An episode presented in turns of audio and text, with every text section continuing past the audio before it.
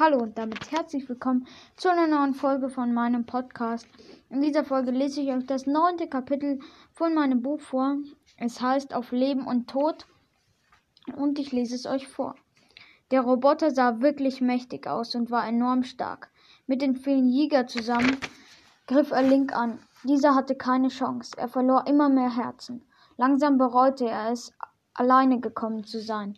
Zwar besiegte die Moldora einige Jäger, doch irgendwann sackte sie tot in sich zusammen. Link wusste, dass es vorbei war. Hier in der Wüste würde er sein Grab finden. In dem Moment entdeckte der Held vier Gestalten auf Sandrobben.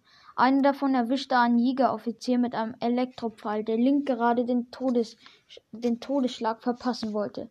Durch den Schock konnte der Held entkommen. Da erkannte er die Gestalten. Derek, Mifa, Urbosa und Rivali. Es waren die vier Recken. Was macht ihr hier? fragte Link verblüfft. Zelda hat, Zelda hat uns geschickt, antwortete Rivali. Sie hat gespürt, dass du in Schwierigkeiten steckst. Jetzt wendete sich das Blatt. Ein Jäger nach dem anderen fiel unter den Angriffen der Recken. Link bekam von Derek einen Heiltrank, der seine Herzen auffüllte.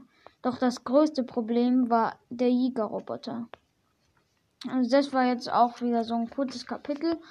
Ähm, ja, das zehnte Kapitel werde ich, also ich werde an meinem Buch natürlich auch weiter, wieder weiterschreiben. Ähm, und ich hoffe, euch hat das Kapitel ähm, auch gefallen. Und ähm, wir sehen uns in der nächsten Folge. Ciao.